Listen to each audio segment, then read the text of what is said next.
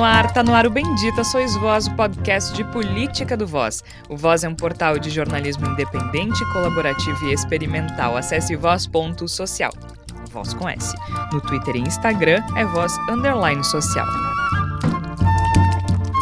Já que você está nos ouvindo, que tal apoiar o jornalismo independente? A gente precisa muito do teu apoio, especialmente a partir de 2023, porque haverá novidades. Então entra lá em catarse.me barra voz social, escolhe um plano, tem planos a partir de 5 reais.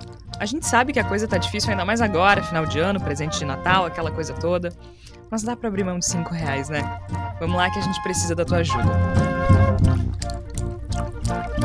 Nesta semana, um novo governo começa a aparecer, enquanto um velho governo só faz chorar.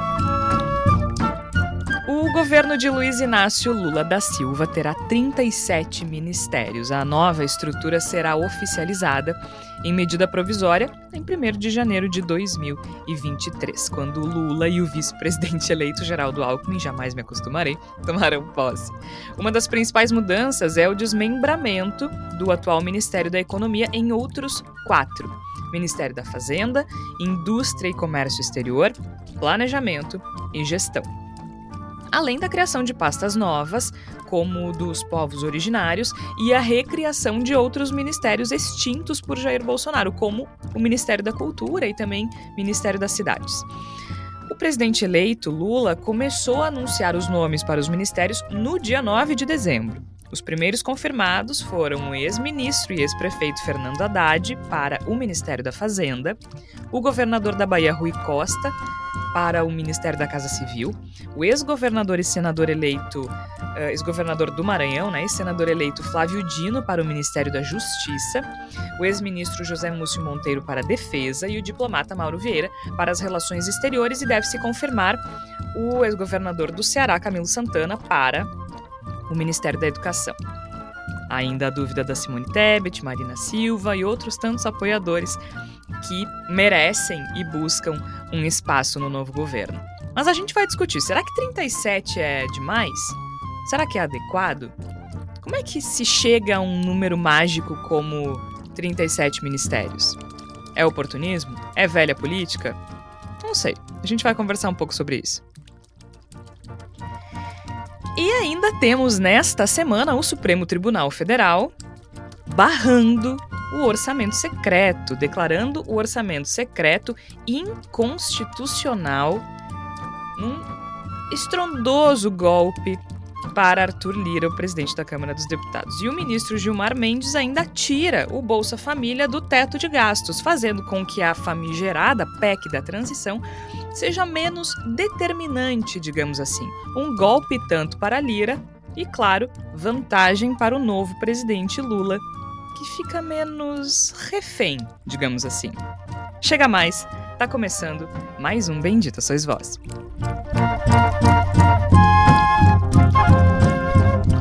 Eu sou Georgia Santos, participam o Igor Natucci, o Tércio Sacol, Flávia Cunha está de férias. Igor Natucci, seja muito bem-vindo a este novo governo que já dá as caras, né? Até porque o presidente incumbente, além de desaparecido, está deprimido, chorando, inconformado, aguardando 72 horas, quem sabe? Seja bem-vindo. Muito obrigado, Jorge, Tércio, ouvintes. A gente tem um governo, né, um novo governo que é, vive uma situação meio de Schrödinger, né? Ele é, ele é o novo governo, mas ele ainda não assumiu. Ele tem que agir como um governo que já assumiu sem ter assumido, porque o atual governo simplesmente desertou. Jair Bolsonaro resolveu chorar no banho, está há dois meses praticamente chorando no banho sem parar, se lamentando. Enquanto isso, o mundo acontece, a roda gira, não existe vácuo no poder e a gente está vendo um governo que já antes de somar, né, antes de subir a rampa do Planalto, já começa a somar vitórias, porque essa situação toda que envolve o orçamento secreto, sem dúvida nenhuma, é uma vitória significativa do governo Lula. E é uma vitória que vem num momento importante, né, Tércio? Porque a gente está gravando no dia 20 de dezembro e são poucos os ministros confirmados. E a, a, a, mídia tradicional e as pessoas que acompanham política estão, de certa forma, ansiosas e aguardaram alguns dos nomes com alguma ansiedade e muitas críticas, digamos assim. Né? Especialmente a, a escolha de Fernando Haddad para o Ministério da Fazenda. Então, digamos que é uma vitória que chega num bom momento antes antes do anúncio dos demais ministros, né, Tércio? Seja bem-vindo. Obrigado, Georgia, o Igor, a Flávia que está nos ouvindo de casa, com certeza. E é, esse final de ano, para mim, Georgia, ele, ele, ele marca o sucesso do Lula sem ter assumido o governo, né? Como é que pode duas vitórias tão retumbantes contra uma instituição que estava sendo colocada, arraigada, estava com suas raízes dentro dos nossos olhos já, que era o poder do orçamento secreto e da Câmara dos Deputados? Uh, Lira sai derrotado e com menos força, e a aguardar o desfecho. Uh, a gente vai falar mais do Ministério ao longo do programa, né, Jorge? A minha, uh, eu tenho um elogio a fazer. Eu não acho que o Haddad seja uma escolha ruim. Acho que o, o Haddad tem potencial, inclusive, de fazer uma articulação uh, com os interesses da população, né? Nós temos como jornalistas dos veículos de comunicação tradicional, nós temos visto no dia a dia uma grande rendição, né? O Ministério tem que ser alguém do mercado. Não, o Ministério da Fazenda está aí para servir é, para regular, para organizar, para sistematizar fluxos de orçamento e adaptar lógicas de políticas públicas. Para defender os bancos, já temos a Febraban, para defender as instituições financeiras, para defender. Já existem entidades de toda ordem, né? É, o Ministério da Fazenda está para pensar no bem maior, no bem coletivo. Então, a minha maior crítica não é ao Fernando Haddad. Tem outras coisas que vieram por aí, principalmente a maneira como o governo está vazando informações e a falta é, é, de coesão sobre como esse processo está sendo dado. Mas o, o arrepio do mercado com o Fernando Haddad não, não apenas não me preocupa, como me agrada teria ressalvas a um, um, ministro da Fazenda que fosse amplamente aceito pela Faria Lima, porque isso me daria uma pista de que não é um caminho que esperamos de um governo que foi eleito para reestruturar o governo. Bom, então nós temos um, um, um, caminho sendo desenhado por esse novo governo. Só antes de a gente falar desse desenho, eu quero falar um pouco do velho governo, Igor Natush, porque é absolutamente é, vergonhoso o que a gente está assistindo, além de humilhante mesmo, né? Porque desde o resultado da eleição, Bolsonaro se encasulou, digamos assim, ele simplesmente se escondeu no palácio e apareceu pouquíssimas vezes, nas vezes em que apareceu, apareceu abatido, em outras literalmente chorando, e tá, tá tudo bem chorar, né? Eu só acho interessante que ele não tenha derrubado uma lágrima ao longo de quatro anos depois de tanta gente morta nesse país, muito por culpa dele. Então agora sim, quando é o, a batata dele que tá assando, ele chora e se emociona. Então, desculpa quem não concorda comigo, mas eu não tenho a menor pena. É, até porque, né, a vida dele não está em risco nem nada disso. É, ele ele não tá, não estamos falando de uma questão de saúde mental e mesmo se estivéssemos, quantas pessoas passaram por depressões terríveis ao longo da pandemia porque perderam familiares por falta de políticas públicas durante a pior pandemia da, do nosso tempo. Então, não, não tenho pena.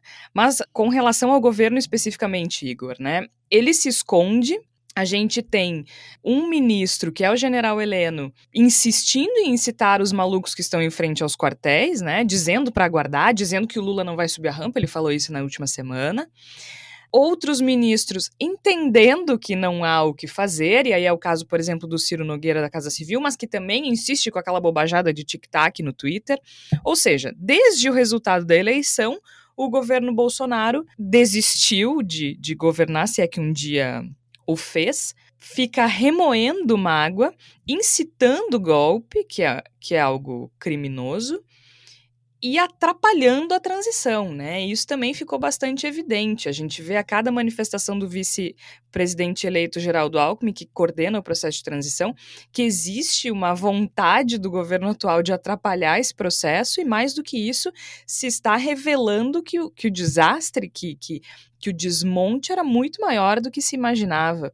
Então, antes de a gente passar para o novo governo, a gente está vendo esse velho governo se desmanchar na nossa frente. Sem contar que, né, todo mundo viu o caminhão de mudança. na, na última semana, que é uma imagem que, é, acho que assim, imagens que trazem paz, né? Com certeza, né? Que dá um, dá um quentinho no coração, né, Jorge? Ter a oportunidade de ver o caminhão de mudança, né? Chegando no, nos, nos locais de governo, pegando as tralhas de Jair Bolsonaro e se encaminhando para que termine de uma vez esse, esse governo desgovernado, essa tragédia que infelizmente esteve sentada no Planalto durante esses praticamente quatro anos de horror que passamos com o bolsonarismo. Eu acho que tem um elemento muito interessante para a gente analisar quando a gente começa a pensar numa, numa esfera um pouco mais ampla, né? tentar o big picture, digamos assim, né? para usar um inglês desnecessário. Sempre gosto de usar um inglês desnecessário, acho que dá uma aliviada na coisa, mas me parece que a gente tem uma. Como é que eu vou dizer? a gente tem um governo que até certo ponto desistiu de fingir, né? Eu acho que durante muito tempo o, o bolsonarismo encastelado no governo federal ele fingia que se importava com a maioria da população. Não toda a população, porque ele nunca conseguiu, né? O governo nunca conseguiu fingir que era um governo de todos os brasileiros, de todas as brasileiras. Mas ele fingia ser um governo do povo, ser um governo que se interessava pelas questões do povo, que representava a voz da maioria da população. Agora não finge mais, né? Quando a gente vê, por exemplo, essas medidas que tu bem mencionasse, Jorge, a questão do Ciro Nogueira, que dá uma mordida e dá uma sopradinha, fala em tic-tac, depois fala que o governo acabou.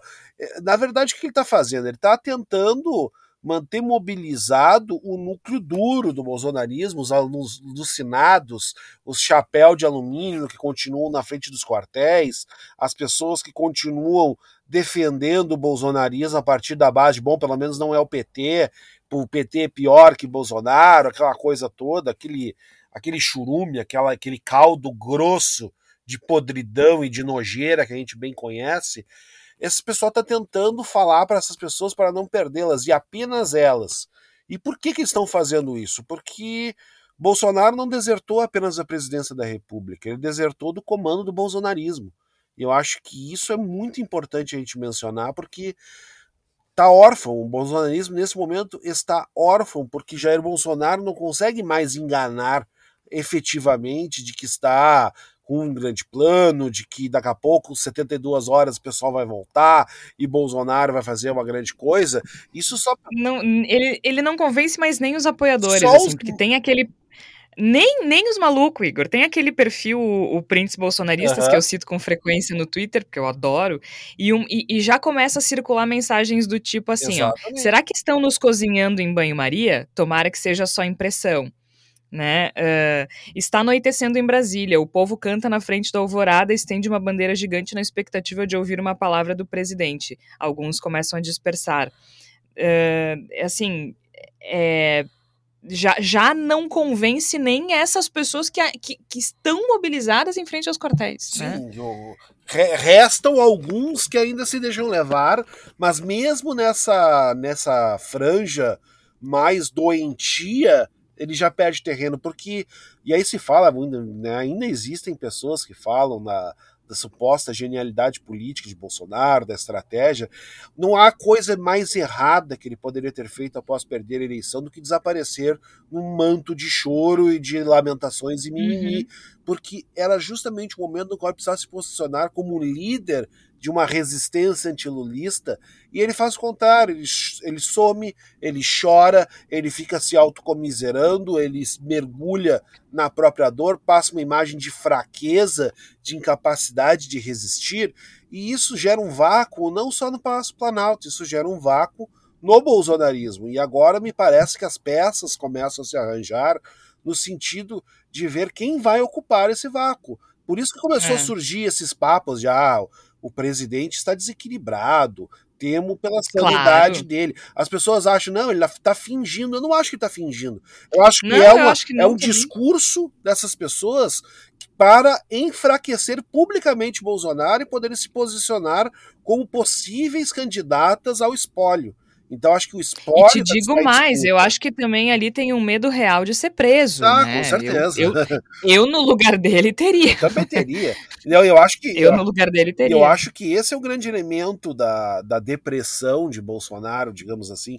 É, e digamos assim, porque eu não acredito no, que ele esteja efetivamente deprimido. Eu acho que ele é apenas. Não, eu acho que ele só tá com medo e triste. Isso, mesmo. eu acho que ele tá com medo. Depressão não... Ele tá com medo de pegar uma cana. E ele, ele, ele sabe que com o tão pouco de apoio que ele tem para se sustentar fora disso, ele sabe que é perfeitamente possível, sim, ele pegar uma cana. Eu acho que é o principal reflexo do que a gente tem. Um presidente que está covardado, que está morrendo de medo de pegar cadeia e que, consumido pela sua dor e incapaz de enxergar qualquer coisa que não a sua dor, abandonou o bolsonarismo. E isso tem consequências muito fortes no desenho político do a médio, curto, médio e longo prazo no país.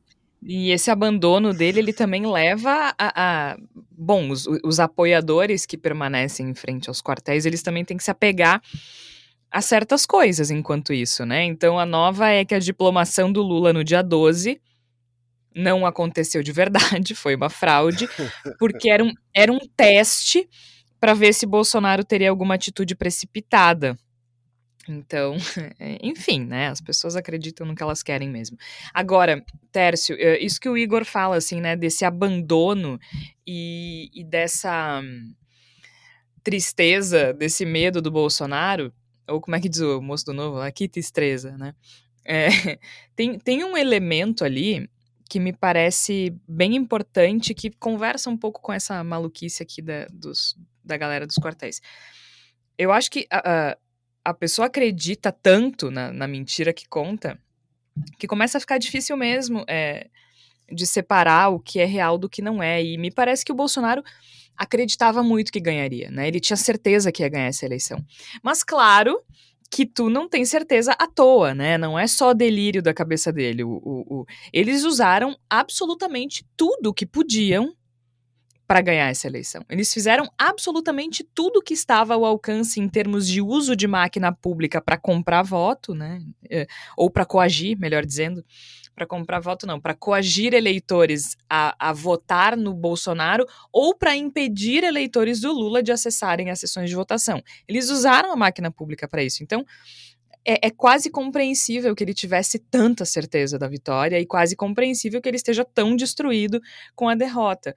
E, e nessa de, de coagir e usar a máquina pública é, para fazer com que as pessoas votassem no Bolsonaro ou não votassem no Lula, também teve uma, uma pequena vitória nessa semana, porque o Bolsonaro exonerou, aí tá lá a pedido, mas é complicado a gente saber se foi a pedido mesmo ou se é só uma gentileza do governo, exonerou Silvinei Vasquez, o diretor-geral da Polícia Rodoviária Federal, investigado por bloqueios ilegais em rodovia, né? Rodovias, bloqueios ilegais durante uh, o pleito para impedir que eleitores do Lula, especialmente no Nordeste, acessassem as sessões de votação. Ele também é réu por improbidade administrativa, justamente acusado indevidamente de pedir votos, de usar o cargo indevidamente de pedir votos irregularmente para Bolsonaro na eleição.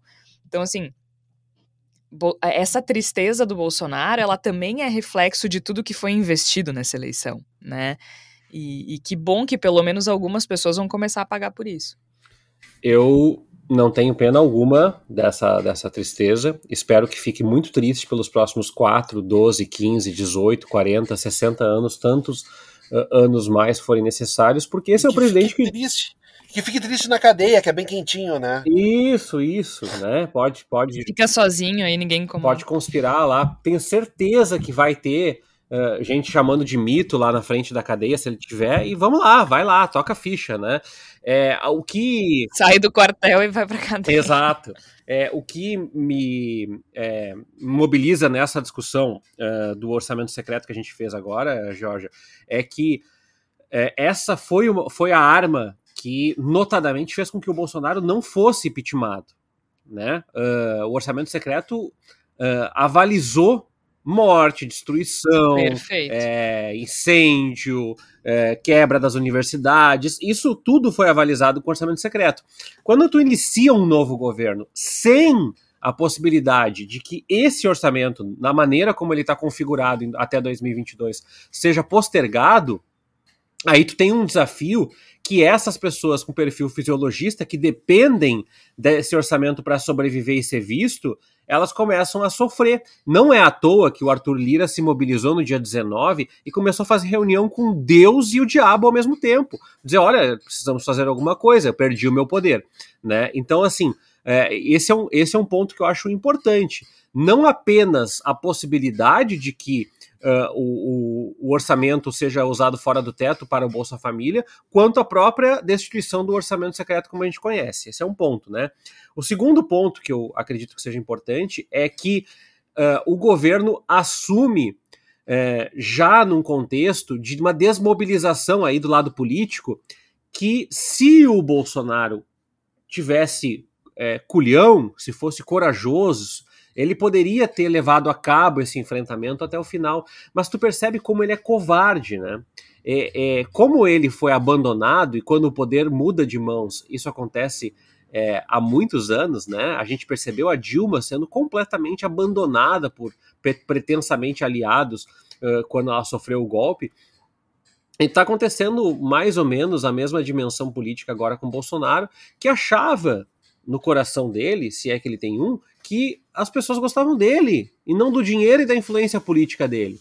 Então ele vê essa, essa inanição agora e chora. Eu lia antes de entrar no ar aqui a coluna do Guilherme Amado, do Metrópolis, falando que o Bolsonaro ainda espera uma interpretação jurídica de que os militares. Ora, amigo, não ganhou por mais votos e fez a eleição mais suja que se tem notícia, inclusive comparando o final da ditadura militar. Olha, nada foi mais espúrio. Teve compra e cerceamento de votos denunciado pela Rede Globo. É, é, em várias comunidades que a gente não tem nem acesso a quanto. Teve pressão e assédio de patrões. No Rio Grande do Sul a gente viu isso aos cântaros, assim, em todo tipo de empresa, especialmente no setor industrial de alimentos teve cerceamento do voto com uh, uh, uh, ataque a ônibus, a transportes particulares, principalmente no Nordeste, em regiões periféricas do Rio de Janeiro e de São Paulo. Então, assim, a gente não tem como pensar, Georgia, o montante, o, no, os milhões de votos que foram cerceados e ainda assim faltou voto. Bolsonaro não teve voto. Foi o primeiro presidente da história da República a não conseguir uma reeleição num processo democrático o primeiro. Mesmo fazendo um caminhão de votos. Mesmo fazendo, Mas... não conseguiu, né? Então assim, não conseguiu. Não, é, é, o que eu acho mais interessante na lógica dessa do questionamento da lisura das eleições é que só se aplica para o presidente. só, né? Então assim, é, não teve problema nenhum para votar em deputado, não teve problema nenhum para votar em senador, não teve problema nenhum para votar em governador. De alguma maneira, um algoritmo mágico como eles, né? Porque eles adoram falar em algoritmo, não sabem nem o que, que é, assim como eu não sei explicar, né? Um, um, um, um bagulho mágico dentro da, da urna muda só para presidente. É só para presidente. Todo o resto tá lá ontem, o Zé Trovão sendo diplomado com uma tornozeleira no, no pé, né? Uma, uma tornozeleira eletrônica foi eleito. Tarciso, eleito. Morão aqui no Rio Grande do Sul, eleito. Detalhe, Mas o Bolsonaro teve problema. E, de, ah. e, detalhe, chegou a ser utilizado como argumento de campanha no segundo turno a boa votação feita por deputados e senadores bolsonaristas no primeiro turno. Ou seja, no primeiro turno, tudo beleza. No segundo turno, bom, ainda é, não roubaram isso. o Bolsonaro. Pelo amor de Deus. Aí é uma, aí é uma tentativa de, de debochar da inteligência das pessoas, né? um argumento que debocha da inteligência das pessoas. Bom, Bolsonaro já está ficando no passado espero que continue lá. E enquanto isso, então, o Lula organiza o novo governo. E com o Geraldo Alckmin à frente da equipe de transição e agora os ministros já indicados também começando esse trabalho. Claro que já existia grupos de trabalho e, e em cada pasta, né, para comandar a transição em cada pasta. Mas é claro que quem se destaca nessa, né, Tércio, é o Fernando Haddad enfim, por causa da tal da PEC da transição. Eu ia falar do número de ministérios, mas eu vou deixar isso para o final e vou aproveitar esse teu gancho do Lira e, e, do orçamento secreto, porque isso está no centro da transição, né? E está no centro daquilo que, que o governo Lula poderá ou não fazer a partir de 2023. Ou melhor, no ano de 2023, porque aí 2024 já é outra, já é outra história, né? Porque nessa semana a gente teve essa decisão importante do Supremo Tribunal Federal, justamente indicando que o orçamento secreto ele é inconstitucional. Foi uma, uma votação apertada, né, Igor? Inclusive algumas coisas, uh, eu não diria surpreendentes, né? Mas é que a gente se acostumou tanto a gostar do, do Alexandre de Moraes na eleição que a gente esperava que talvez o voto dele fosse diferente. Porque a relatora, a Rosa Weber, votou pela inconstitucionalidade do orçamento secreto. Só para o nosso ouvinte é, compreender, né, o orçamento secreto são as emendas parlamentares cuja distribuição de recursos é definida pelo relator do orçamento, então as chamadas emendas de relator. E essas emendas, elas não têm critérios de transparência, e por isso passaram a ser questionadas no Supremo Tribunal Federal. E até interessante porque durante o julgamento do STF, o Congresso chegou a aprovar lá na semana passada um novo conjunto de regras para essas emendas que definiram os montantes a serem distribuídos no próximo ano, só que não estabelecia esses critérios para distribuição. Em novembro de 2021, a Rosa Weber, que é a relatora do caso no STF, suspendeu os repasses de verba do orçamento secreto. No mês seguinte, ela liberou o pagamento das emendas. Então, agora ela votou pela inconstitucionalidade. Outros cinco ministros votaram a favor de extinguir o orçamento secreto, e foi isso que, que garantiu uma votação de 6 a 5. Então, temos, além da relatora Rosa Weber, Edson Fachin, Luiz Fux, Carmen Lúcia, Luiz Roberto Barroso e Ricardo Lewandowski. E outros cinco ministros votaram, entendendo que as emendas de relator podem continuar sendo distribuídas nestes moldes desde que com critérios mais transparentes. Isso foi unânime. Então, temos André Mendonça, Nunes Marques, Dias Toffoli, Alexandre de Moraes e, e, Gilmar Mendes, que votaram, votaram contra. Só que isso muda, muda os planos do Lira, né? Por quê? Porque o governo Lula depende da PEC da transição. Depende da PEC da transição, que é basicamente é, aumentar por dois anos o teto de gastos para que o Lula possa incluir e manter, possa manter a parcela de 600 reais do Bolsa Família e financiar outros programas sociais. O Senado aprovou essa PEC, mas precisava ser aprovada pelo Congresso. E uma das negociações, por exemplo, é que eles queriam reduzir de dois para um ano, enfim, havia outras, há outras questões ali. Só que no meio do caminho tinha o Gilmar Mendes. E o Gilmar Mendes disse que o Bolsa Família não precisava estar incluído na PEC da transição. Então, isso, isso drena o poder do Arthur Lira, né? São, são dois golpes numa semana para o Arthur Lira e acaba fortalecendo um pouco uh, o novo governo, né? Quem estava liderando essa, essa negociação era o Haddad, é o Haddad, que inclusive ele deve se reunir com o Lira nessa semana, porque assim, mesmo mesmo o, o, o Gilmar Mendes tirando o Bolsa Família da PEC, o futuro ministro da Fazenda, Fernando Haddad, disse que o governo eleito vai seguir buscando a aprovação da PEC da transição. Então, porque em outras questões a PEC eleva o, o teto de gastos em 145 bilhões para garantir outras coisas além do, do Bolsa Família. Então, é importante para dar continuidade para os projetos sociais do governo. Mas é uma porrada no Arthur Lira, né, Igor? É uma porrada, assim, e, e, e, fortalece muito o governo Lula, que vinha sendo questionado pelo Deus Mercado e outras entidades, e agora ele fica menos refém do Congresso, né? Com certeza fica. O Arthur Lira, ele me lembra muito o Eduardo Cunha, né, que são, são pessoas que lideraram o Congresso e que foram tratadas em determinado momento como grandes estrategistas, pessoas que tinham uma compreensão profunda dos meandros do jogo político em Brasília, e eu nunca concordei nem num caso e nem no outro. Me parece que eles têm a disposição de enfiar a mão no esgoto, isso sim.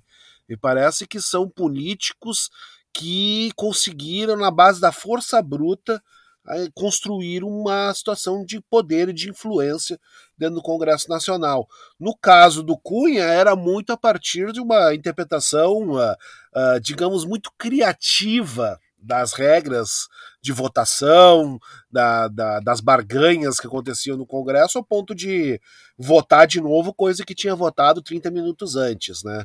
E no caso do Lira, me parece que foi muito uma. A, o orçamento secreto era a força bruta de Arthur Lira, no sentido de se transformar num primeiro-ministro informal do Brasil, que foi o que ele foi nos últimos dois anos. Né? Ele foi, informalmente, ele era o primeiro-ministro Arthur Lira.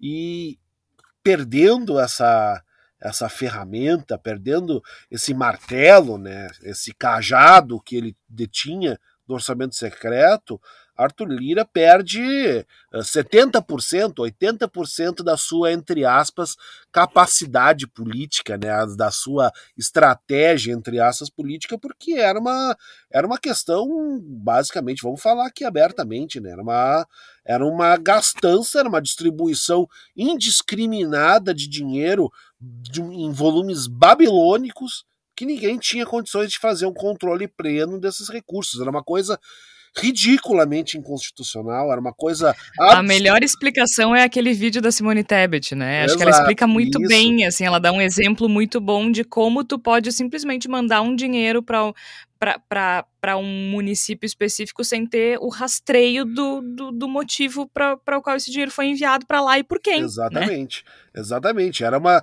era, era uma coisa meio Silvio Santos jogando dinheiro para cima. Quem quer dinheiro, sabe? Era uma coisa que, inclusive, além de ser absurdamente inconstitucional, era, uh, do ponto de vista moral, ético, era uma obscenidade. Era, usando os termos técnicos aqui, era uma verdadeira putaria com dinheiro público. E eu acho que era inevitável que isso fosse, de alguma forma, em algum momento, interrompido de uma forma ou de outra. Mas Arthur Lira apostou nisso. E ele estava num patamar nesses últimos dias que ele tava, se dizia que estava barganhando no Ministério da Saúde, junto ao Lula, para garantir a aprovação da PEC. Então, claramente, quando a gente leva esses elementos em consideração, fica muito claro como é um golpe muito duro para o que Arthur Lira pretendia fazer, para a posição que ele pretendia assumir dentro de, do novo governo Lula, porque não é que se torna, como bem colocou a Jorge, não é que se torne relevante a aprovação da PEC da transição, mas deixa de haver uma possibilidade de chantagem a partir da aprovação da PEC da transição, em especial a partir da decisão do Gilmar Mendes. Então é muito é um momento para a gente observar com bastante cuidado como vai ser feito esse desenho, porque eu não acredito que o Arthur Lira vá sofrer um golpe dessa, dessa dimensão e vá ficar quietinho, não vai ficar. Ele vai tentar de alguma forma. Aliás, isso me preocupa quando tu diz que, que acha ele parecido com o Eduardo Cunha, eu também acho. Sim. e, isso é um dos motivos pelos quais eu fico preocupada, né? Mas enfim, aí tem muita água para rolar, porque ele também não é bobo. Né? Exato, né? vai acontecer uma, algum tipo de, de, de, represália, até porque nós tivemos um desdobramento muito interessante hoje, né? No dia que nós estamos gravando, na terça-feira, dia 20 uh, do Renan Calheiros se manifestando nas redes sociais, dizendo que não existe a possibilidade de passar no Senado algum projeto que tente constitucionalizar o orçamento secreto.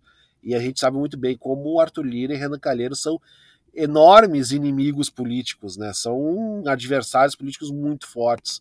Então tem muita coisa que vai acontecer aí, mas me parece que o jogo se reorganiza a partir de um Lira bastante enfraquecido, né, dentro do que ele tinha até poucas semanas atrás, muito por uma aposta que do próprio Lira, que não era uma aposta refinada, não, era uma aposta bruta, é uma aposta, é uma aposta até certo ponto grosseira, no sentido de, com a força do orçamento secreto, ter o Congresso na mão.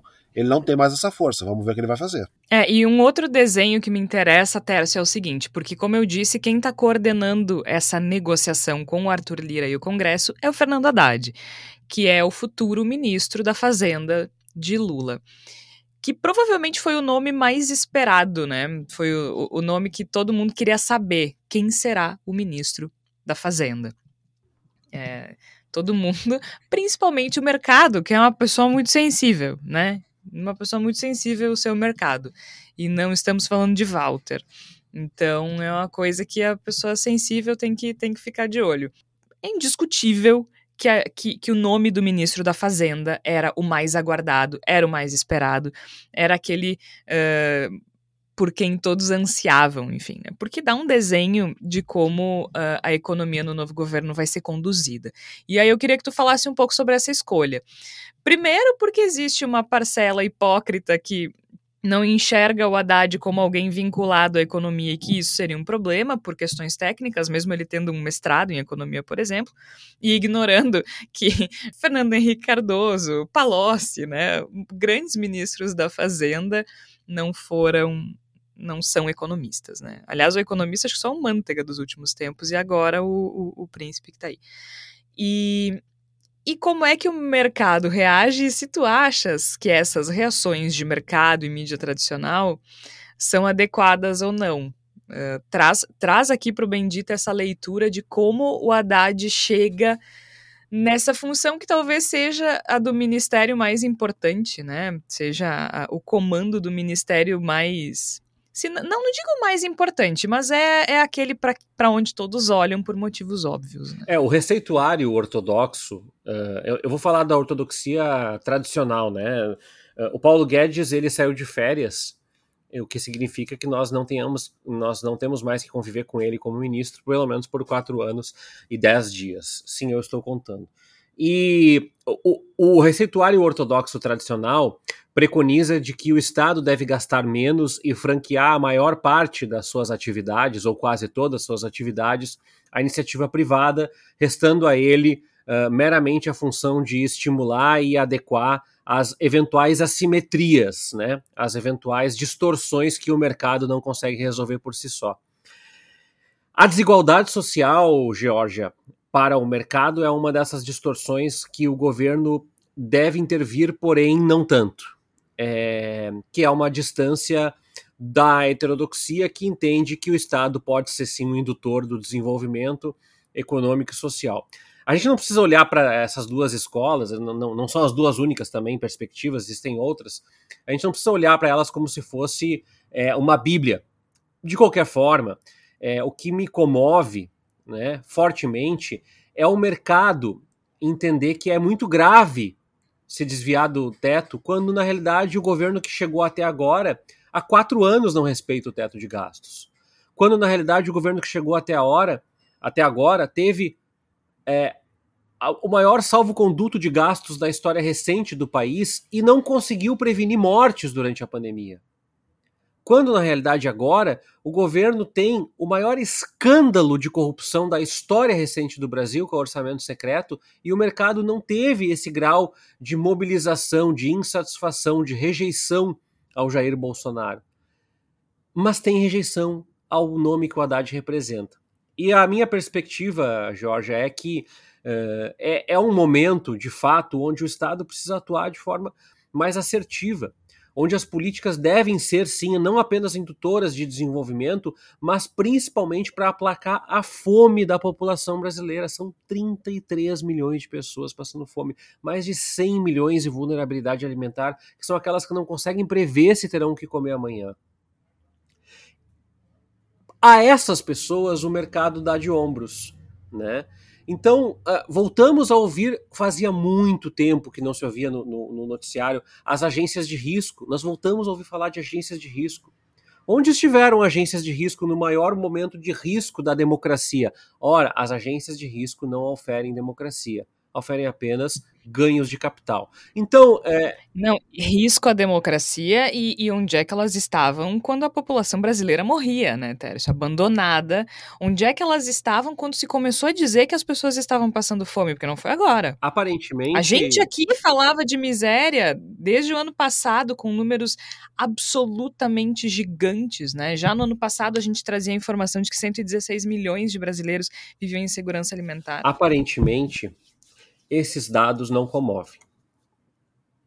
É, comovem dados uh, de investimentos, uh, comovem os dados da taxa de juros que pode afetar o industriário.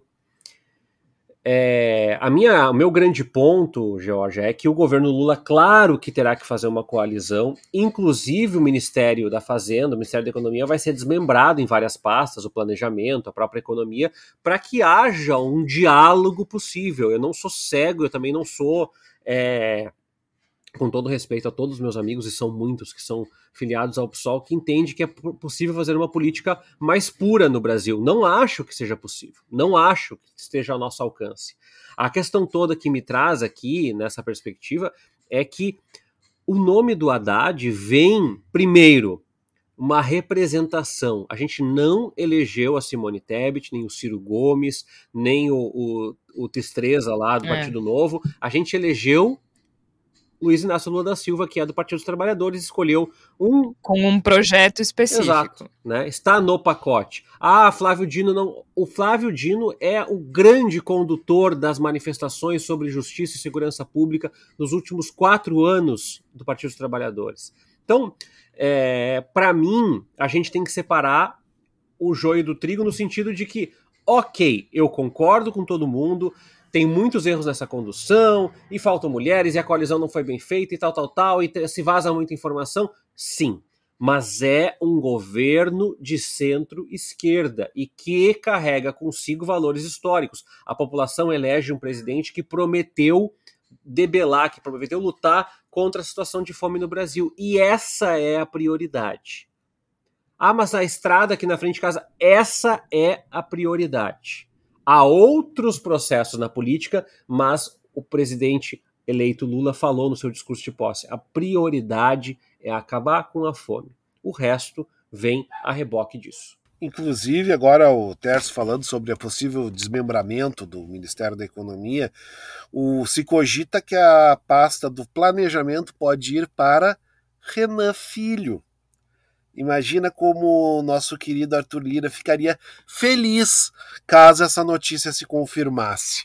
Mas eu quero concordar plenamente com o que o Terço falou, basicamente, né? Porque eu acho que uh, o, que o que o mercado, de, na verdade, deseja é, colocar, é ter um preposto seu no Ministério da Economia. Né? É isso que o que a especulação financeira, que essas pessoas desejam. E eu acho que é uma posição muito indigna de boa parte do jornalismo brasileiro, conectado com a economia, com a análise de Brasília, servir como um mero megafone dessa pretensão, que é a pretensão de um grupo que tem interesses políticos na pasta.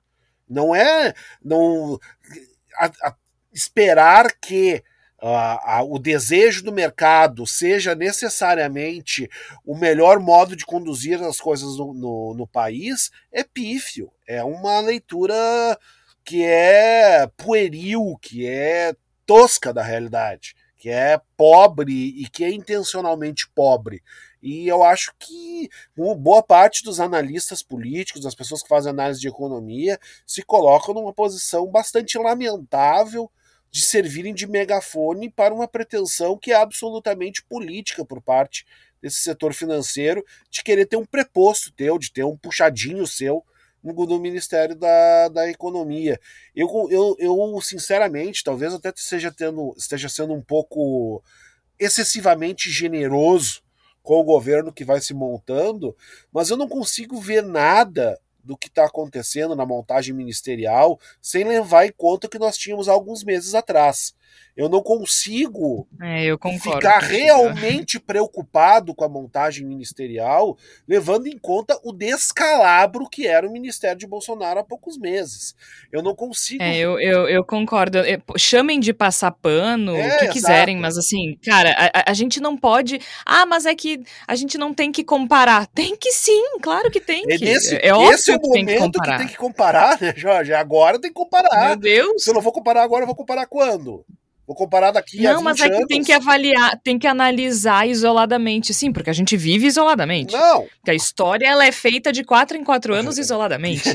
porque as coisas não estão interligadas. Não, é, é, e, aí, e aí eu coloco, pode, como eu disse, pode ser um excesso de bondade da minha parte de fazer essa, essa colocação, esse posicionamento, mas me parece que é, uma, é um governo que pega um país numa situação muito grave que precisou fazer uma costura até certo ponto improvisada, inclusive, para virar governo. E a gente está vendo meio que o acomodar das melancias agora. As coisas estão. Uh, o cenário está se desenhando diante dos nossos olhos. E eu, talvez muito bonzinho, talvez excessivamente generoso, eu prefiro esperar esse cenário se definir com mais clareza antes de fazer críticas mais firmes ao modo como a coisa está sendo conduzida. Eu acho que há problemas, eu acho que há questões, e não estou dizendo que ninguém pode criticar, eu acho que pode e deve criticar, mas eu acho que fazer esse comparativo é muito importante, senão a gente entra numa, numa uma, uma aceleração do processo político que eu não vejo como positiva. Eu quero aproveitar esse teu gancho sobre né, estar sendo bonzinho ou não. Por quê? Pra gente ir pro último bloco do, do episódio de hoje. O Lula anunciou que terá 37 ministérios. Isso é 14 a mais, se eu não me engano, né, do que tem Bolsonaro. E a, a, primeira reação da maioria das pessoas, não da maioria das pessoas, da maioria dos jornalistas e ou comentaristas políticos, é de que é um retorno à velha política, e aí eu gosto da palavra retorno, né? Porque a do Bolsonaro foi nova só porque só porque cortou o ministério. Mas enfim, seria a velha política entrando em ação para acomodar os muitos aliados. Então, assim, ah, aí que tá, faz frente ampla, agora tem que acomodar os amiguinhos. Agora, para agradar o Lira, tem que fazer acordo e ter 37 ministérios. Blá, blá, blá. Bom, essa, essa é a. É, é, isso é o que está posto, né? E aí eu queria ouvir de vocês como é que vocês enxergam esses 37 ministérios, esse aumento. Se vocês veem como um problema, se vocês acham que faz parte, é, se vocês enxergam como uma um, um, um, um acordo de velha política para acomodar aliados, e se isso é um problema também. E eu, eu quero começar falando o que eu penso, porque eu acho que nesse ponto não sei, não sei o que vocês pensam, mas pelo que eu tenho lido nas redes sociais, a minha opinião é um pouco impopular, porque eu não vejo problema nenhum. E não é porque é o Lula e não é porque é agora. Essa é a minha opinião que eu sempre tive. É, não sou não sou favorável a, a enxugar a máquina pública por enxugar.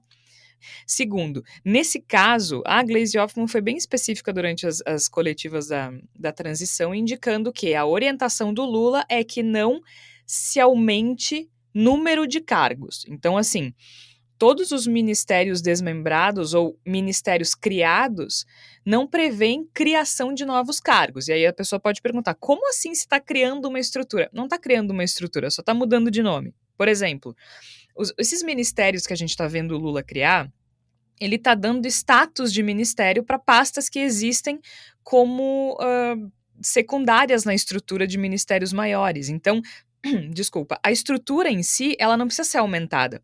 Não precisa de mais CC, não precisa aumentar salário de ninguém. Tu só chama a Secretaria da Pesca de Ministério da Pesca. E Aí as pessoas estão dizendo, ah, não, mas isso então é puramente político. Sim, é político. E por que, que isso é um problema se nós estamos falando de política? E aí eu explico o que, que eu estou dizendo. Não é relevante ter um Ministério dos Povos Originários? Isso é político? Sim. Tu pode ter uma Secretaria dos Povos Originários dentro, digamos, de um Ministério dos Direitos Humanos, mas criar um Ministério dos Povos Originários é a visão política, sim, do presidente dizendo que valoriza a causa, de que essas pessoas serão cuidadas por ele, ou de que pelo menos existe uma intenção de cuidado ali. Mesma coisa o Ministério da Cultura. Quando tu exclui o Ministério da Cultura, qual foi. A gente não, não chiou aqui porque, porque o Bolsonaro excluiu o Ministério da Cultura? Eu lembro de a gente criticar isso.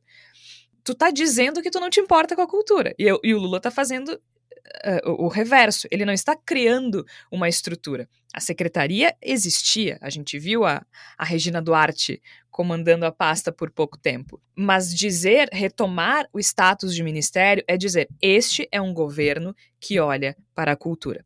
Então, sim, pode ser uma forma de acomodar aliados? Pode. E eu também não vejo qual é o problema, afinal de contas, se criou uma frente ampla para derrotar Jair Bolsonaro e eleger Luiz Inácio Lula da Silva.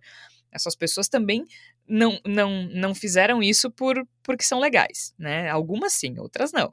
Então, sim, existe a necessidade de acomodar aliados, como há em todos os governos, como sempre houve. A questão é que eu acho que a gente não pode demonizar a criação de ministério por si só. Né? Eu, eu, eu, não vejo um problema nisso. É a mesma coisa. Uh, ah, porque tem que ser cargo técnico. O que, que é técnico? O que, que é ser técnico? Isso é uma coisa que eu sempre critiquei. Ministro é político. Ministro é cargo político que se cerca de técnicos para elaboração de políticas públicas. Mas um ministro tem que ser político, gente. A gente sabe, é problemático quando assim não é. Assim como vale a analogia, né, Georgia, que eu odeio quando as pessoas falam que o governo é como o orçamento de uma casa. Não é como o orçamento de uma casa. Ah, não é será. Não é mesmo. Né? E também não é como uma empresa privada e nem deve tu ser. Tu alavanca recursos, tu tem emissão de moeda. Eu, olha, se você está emitindo moeda na sua casa, amigo, é crime, tá? Não pode. O governo pode. Então, assim, é, tem tantas variáveis diferentes que e, e, e, essa questão que tu coloca para mim tem um detalhe muito importante. Eu ouvi uma crítica ontem que eu acho que ela é pertinente e eu vou replicar aqui. Ah, mas isso pode fatiar políticas públicas porque o ministério acaba tendo menos coesão. Em condições normais de temperatura e pressão, eu diria que esse é um debate que a gente pode promover se o Ministério dos Direitos Humanos pode ter uma secretaria, a gente pode discutir isso. Mas na atual circunstância, onde a única política é a de destruição e onde esses ministérios começam praticamente do zero o seu processo de levantamento de políticas públicas, esse debate ele quase não faz mais sentido. Além disso, uh, Georgia, eu acho lindo quando as pessoas dizem tem que economizar, porque sempre eu, eu não ouvi esse discurso de que tem muito ministério dos indígenas, eu não ouvi de mulheres fragilizadas, eu também não ouvi de microempreendedores. Eu sempre ouço das pessoas que não precisam dessas novas estruturas porque entendem que é oneroso, porque essas pessoas não demandam políticas públicas específicas. E quando tu cria políticas públicas específicas, elas normalmente nascem a partir de fóruns de debates individuais. O que a Damares fez com essa estrutura de direitos humanos no governo Bolsonaro, olha, eu diria que precisa criar 37 ministérios só dentro da Secretaria de Direitos Humanos para a gente começar a mapear todos os impactos de destruição que essa criminosa promoveu ao longo do governo em quatro anos e que vai virar senadora. Então, assim, é, eu te diria que, primeiro, não há nenhum indicativo nesse processo de transição que haverá aumento de gastos por conta do Ministério.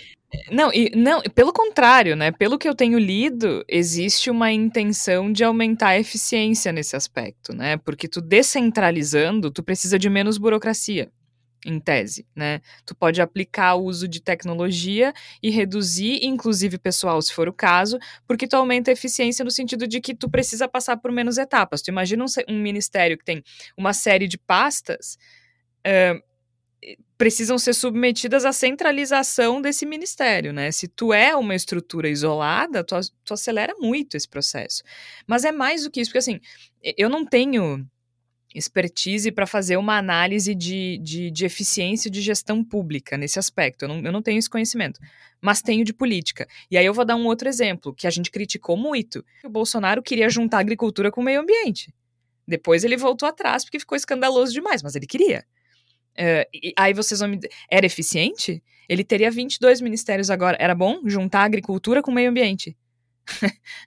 o estrago já foi o que foi tendo um Ministério do Meio Ambiente. Vocês já imaginaram se ele tivesse seguido? Porque, ah, ele nunca faria isso. Tá lá no plano de 2018. É... Só olhar. Não, eu acho, eu concordo plenamente com vocês e, e, e me parece que essa existe essa quase tara por enxugar a máquina pública, só que assim, a máquina pública não está molhada, né? Se a gente for olhar a, a, a, a, Me parece que a imagem mais adequada nesse momento é uma plantação no qual a terra está absolutamente seca.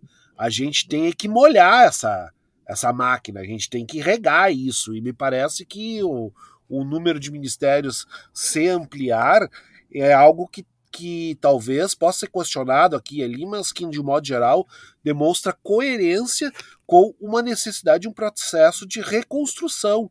A gente precisa reconstruir coisas demais que foram destruídas. Não há uma necessidade de diminuir coisas excessivas. A gente está com coisa de menos e não coisa demais. E Aí que tá, coisa de menos. Quando tu tem coisa de menos, tu precisa fazer Exata... mais, que foi Exatamente. Não, o Bolsonaro fez de menos o tempo todo. Não, e ele diminuiu muito também, né, Jorge? Ele diminuiu, ele reduziu, ele cortou, ele quebrou, não foi com nenhum tipo de estratégia, não, foi como um maluco homicida carregando um martelo e quebrando tudo pelo caminho, e essas coisas vão precisar ser reconstruídas, né? São coisas que estão nesse momento em petição de miséria e que vão precisar ser retomadas.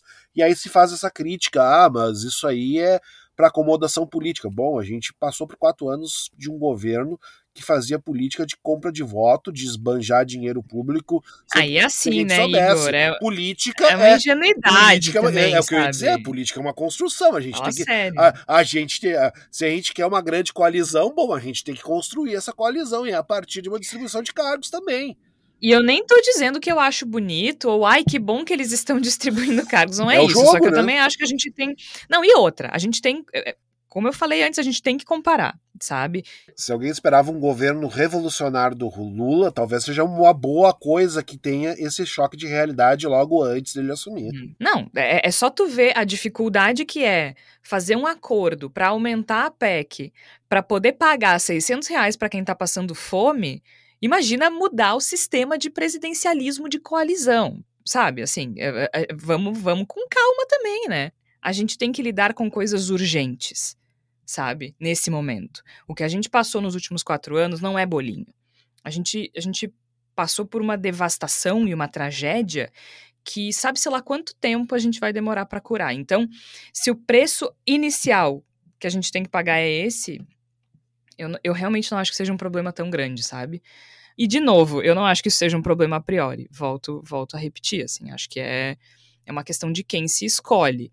Mas, de novo, se a gente comparar, e acho que a gente tem que comparar, sabe? Assim, a gente tá falando de uma ministra das mulheres que assediava uma criança grávida. A, a, a palavra sabe? é pragmatismo, né, Jorge? Eu, eu adoraria o, é isso, o Fantástico Mundo de Bob, assim, mas não sei se, se os nossos ouvintes vão entender a referência, mas é, seria. Ai, né? A gente é velho é, agora. Se, se, se fosse possível pensar, é, acho que todo mundo tem um objetivo de melhora. A questão tudo é o que se pode fazer. E eu acho que se a gente conseguir estancar a sangria antes da gente morrer de hemorragia, já vai ter sido uma vitória. Tu conseguiu ser muito mais eficiente que eu. Uh, é essa a ideia da coisa toda, né? Mas. A Argentina é campeã do mundo, gente. É esse o nosso problema agora, entendeu? Ou, ou, ou para a América Latina uma solução, né, Jorge? É... Ah, assim, ó, eu vou dizer o seguinte para vocês. Eu, eu, é, o jogo inteiro foi o meu estado de espírito, porque eu não sabia de quem eu gostava menos, tá? Torci pra Argentina porque só por questões muito pragmáticas, entendeu? Tipo assim, eu acho que a França ganhar duas seguidas é um problema pra gente. Não dá para deixar crescer, entendeu? Não dá para deixar, não dá para deixar ficar confortável. A Argentina vai levar uns 40 anos agora para ganhar de novo, então pode ganhar, pode comemorar. Já a França não sei, na próxima pode encher o saco de novo. Então era bom não deixar disparar, né? É. E, e todo mundo Ficar igualando nossos recordes, também não gosta. Todo mundo claro, quem assim, quiser, se diverte, é... bebe bastante, curte a Copa, é, esse é o canal. É total, assim, eu acho muito... Ah, porque tem que torcer... Não, assim, tem que torcer pra Argentina porque a França é colonizadora. Aí tu vai olhar, tipo, a Argentina só tem branco, a França só tem garotos negros. É. Ok. Ah, mas tem que torcer pra, pra, pra França porque a Argentina é racista. Tá, mas tu acabou de dizer que a França é colonizadora. É, assim, ó. Eu não vou torcer pra Polônia porque tem um líder de extrema direita, diz o cara com a camiseta do Brasil. Não, não e, e, assim, já, a gente vai usar a clivagem política pra torcer no futebol, queridinho. No futebol. Não dá, né? E tu tem, tem problema de nascença, essa, essa questão, é, né? Mas é por isso, é por isso que eu só tenho um ranço, só tenho um tipo de torcedor que me dá ranço, assim, de escolha de time, sabe? Que é aquele que prefere torcer para outro país antes do seu. Torcer para país não é uma coisa racional. Por isso que a gente tá rindo aqui. Ah, vou torcer pra Argentina por isso, vou torcer pra França por aquilo. Não, cara, tu, tu nasce ali e tu tá refém desse troço para sempre. Acho que a gente aqui sofreu um pouco esse ano para se acostumar. Enfim, depois do sequestro da, da Amarelinha, aliás, um excelente episódio, um excelente podcast da Rádio Novela, o Sequestro da Amarelinha. É, mas assim, é, é, é, tu nasceu ali, é teu, entendeu? Tu não tem motivo para torcer pelo Brasil. Tu nasceu aqui, agora torce e para de encher o saco, entendeu? Aliás, vamos chamar a palavra da salvação, porque a minha palavra da salvação tem a ver com isso. Eu sou contra usar a clivagem política para escolher time para torcer nesse caso, porque senão nós estamos fodidos também, né? Mas assim, tem uma, uma coisa que eu acho que a gente esquece também que é o quanto o futebol é importante para a política e o quanto o futebol é importante para a gente enquanto sociedade, o quanto o futebol é importante eh, para além da bola, né? Uh, uma das coisas que eu mais ouvi nessa nessa Copa, não só para mim e para outras pessoas, né, que é, não entende nada de futebol. Né? Isso se diz muito. Vocês devem ter lido e ouvido pessoas falando isso. Porque eu tive uma postura de ser completamente nonsense no Twitter com relação Copa e só comentar bobagem. Então, volta e meia vinha alguém dizendo que eu não entendia nada de futebol. Assim como eu vi falando para outras pessoas, geralmente mulheres, né? Só que eh, aí eu fiquei pensando, uh, olhando assim para os perfis, para as fotos, algumas pessoas que sabem, né, o que é GOAT, Great of All Time, o que é assiste a Premier League, sabe o nome de todo mundo do campeonato espanhol, entende muito de esquema tático, mas não conhece futebol. Sabe o que eu tô dizendo assim? Não conhece futebol, não conhece futebol brasileiro, porque futebol é mais que bola mesmo, né? Uhum. Não sabe quem é o Diamante Negro, Leônidas da Silva, né? Acha engraçado quando alguém lista o Zizinho como um dos melhores da história. Ignora completamente o Garrincha, né? Porque as pessoas acham lindo que todo mundo faz. Cara, o Garrincha fazia tudo isso bêbado, sabe? É, o, o Beckenbauer, o Platini, o Cruyff, que era uma coisa absurda. E eu não tô falando que os jovens não são, não, não é isso. Eu acho um privilégio imenso assistir um cara como o Messi jogar né? Eh, eh, só que futebol é muito mais que discutir se o Messi é melhor do que o Pelé, né? Então, assim, a pessoa vai dizer que tu não entende nada de futebol, e aí a gente percebe que é uma pessoa que não sabe, que não teve Copa durante a guerra. Eh, o quão foi difícil para a população alemã, depois da Segunda Guerra Mundial, reconstituir essa nacionalidade por meio do futebol. A torcida alemã não conseguia gritar, vai Alemanha. Não conseguia. Assim como a gente, nesse ano, teve dificuldade para vestir a, a, a, camiseta da seleção que é sagrada para o brasileiro. Né? A amarelinha é sagrada para o brasileiro. É, e, e, e, esses monstros que estão no governo hoje conseguiram roubar isso. Que bom que a gente conseguiu usar e torcer pela seleção, sabe? Ignora, por exemplo, uh, o uso e o ganho político das ditaduras sul-americanas em Copas. A primeira Copa da Argentina foi na Argentina durante a ditadura e há inúmeras controvérsias com relação a isso. Né? É uma pessoa que diz que não entende futebol, mas não conhece a importância do Sócrates, da democracia corintiana, do Caju, do Paulo César Lima, que falava de racismo há 50 anos, do Reinaldo, do, do grande ídolo da torcida do Galo, que, que enfrentava as ditaduras né? Tudo isso, tudo isso que faz parte do futebol forja identidades e rivalidades que, aliás, disseram que a rivalidade do Brasil com a Argentina foi inventada pelo Galvão Bueno. Não, gente, né? É muito maior que o Galvão Bueno. Futebol é pertencimento e também é produto do tempo, né? Da sociedade, da política. Então, assim, é, conhecer futebol é também conhecer a história, é respeitar a história do futebol. E por isso, a palavra da salvação de hoje é que vocês leiam biografias de jogadores que, que não são do nosso tempo, que a gente não teve o privilégio de assistir ao vivo, mas que tem um impacto tremendo na história do nosso futebol. E aí sim, leiam a biografia do Leônidas da Silva, Diamante Negro, do André Ribeiro. Leiam a biografia do Sócrates, do Andrew Downey. Leiam a biografia do Garrincha, belíssima, escrita por Rui Costa. Rui Castro, ó, Rui Costa, louca. Pelo Rui Castro, é belíssima a biografia do Garrincha. Leiam a biografia do Reinaldo. Leiam a biografia de jogadores que foram importantes para a história e para o futebol. Leiam a biografia do Puskas. Leiam a biografia do Cruyff, sabe? Futebol não começou a ser feito agora e tem um impacto tremendo na forma como a gente conduz a nossa vida, um impacto tremendo na sociedade, um impacto tremendo, sim, na política. Então, assim, não, não precisa escolher, fazer clivagem política para escolher time para torcer, porque aí, gente, a bola decide, tá? Mas vamos lembrar de tudo que forma o futebol, de tudo que, que constrói o futebol que a gente assiste. Pode ser só bola, mas pode ser bem mais do que isso também. Tércio Sacol, qual é a tua sugestão da semana? Ah, no momento que a gente está gravando, hein, antes do Natal, a Fernanda Montenegro uh, anunciou que está não, não renovando o seu contrato com a Rede Globo com seus 90 anos de idade. E eu me peguei pensando, quando a gente falou de juventude, eu dou aula para pessoas jovens, né, 18, 19, 20 anos, que muita gente desconhece o tamanho que tem a Fernanda Montenegro para a dramaturgia brasileira. Inclusive a ponto de eu ter citado Central do Brasil e parte da minha, da, dos meus alunos nunca terem ouvido falar.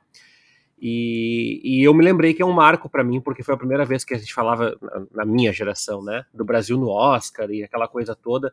E o Central do Brasil é uma síntese, né, é, social do Brasil, do abandono, da miséria, da pobreza e, e também da riqueza de vida das pessoas. E eu me peguei pensando nisso hoje quando eu li a notícia logo cedo que a Fernanda Montenegro não ia renovar, uh, porque ela tem trabalhos muito importantes da cultura brasileira, né? Fui revisitar aqui Central do Brasil, Alto da Compadecida, que ela trabalhou também, é, A Hora da Estrela, lá em 85, o mais recente, O Piedade, A Vida Invisível, é, O Tempo e o Vento, enfim, ela trabalhou em muita coisa bacana e, e, é signatária aí de parte da luta pela dramaturgia. Muita gente cobrou da Fernanda Montenegro um posicionamento mais assertivo político. Eu acho que ao longo da vida dela ela fez muita coisa politicamente, muito enfrentamento político. Às vezes se cobra de uma pessoa de 93 anos, eu falei 90, 93 anos, mais do que ela pode entregar nesse momento. Então eu queria referenciar ela nesse momento. É. Belíssimo, belíssimo. Igor, tem sugestão pra gente essa semana? Na verdade, eu tenho uma, uma palavra da salvação quase espiritual, digamos assim. Né? Queria desejar para todo mundo um Feliz Natal. A gente não deve se falar novamente até, até o dia 25 de dezembro, a não ser que a gente faça uma edição extraordinária do Bendito Sois Vós pode acontecer, né? A gente nunca pode dizer que é impossível, né? Mas eu queria dizer, tocar um pouco o coração das pessoas no sentido de que a gente está vivendo um ano no qual as pessoas estão passando muita fome. Tá? Eu acho que é, é, não é a minha posição ficar pedindo para que os outros façam doações, para que os outros façam uh, aportes financeiros para quem está tentando combater isso, mas eu acho que esse ano, o ano de 2022, o Natal de 2022, em especial, é um período que exige isso um pouco de nós. E aí eu peço para o pessoal lembrar né, da, de, de todo o esforço que se fez durante tanto tempo para a gente sair dessa situação da fome, para a gente se livrar dessa chaga e voltar, e do jeito que a gente voltou, né? E aí eu lembro do Betinho, que tinha aquela campanha fantástica do Natal Sem Fome, que ele dizia que um dia sem passar fome já faz toda a diferença.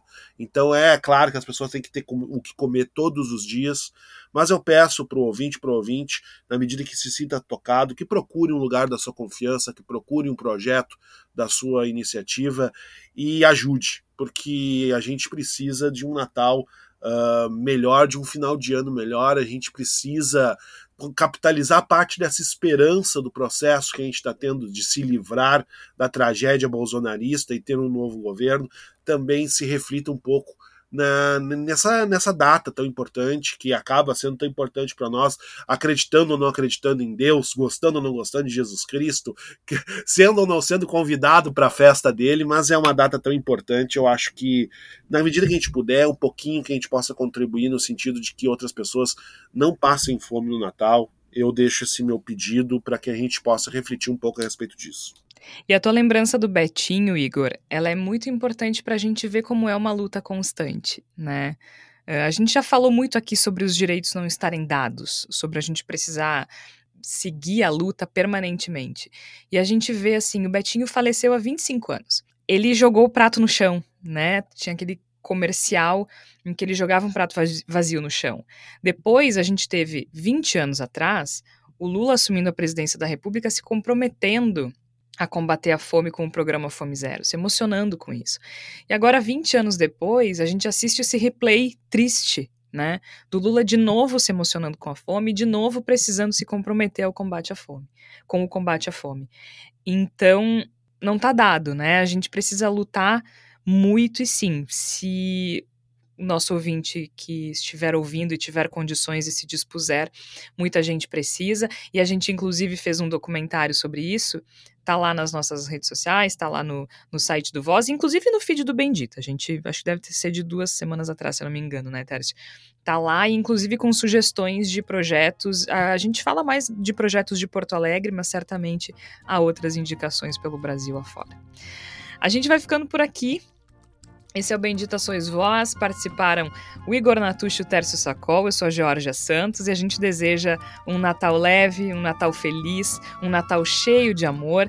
E assim, se tiver família incomodada, gente, se tiver familiar incomodado, na frente do quartel e tal, leva um piruzinho e vaza, viu? Não fica não fica dando corda que não é por aí. Ninguém vai Mais ter 72 horas. Mais 72 horas. Na hora da ceia, leva o peru e pede para esperar 72 horas e aí ninguém se incomoda. Feliz Natal! A gente volta na próxima semana. Até lá!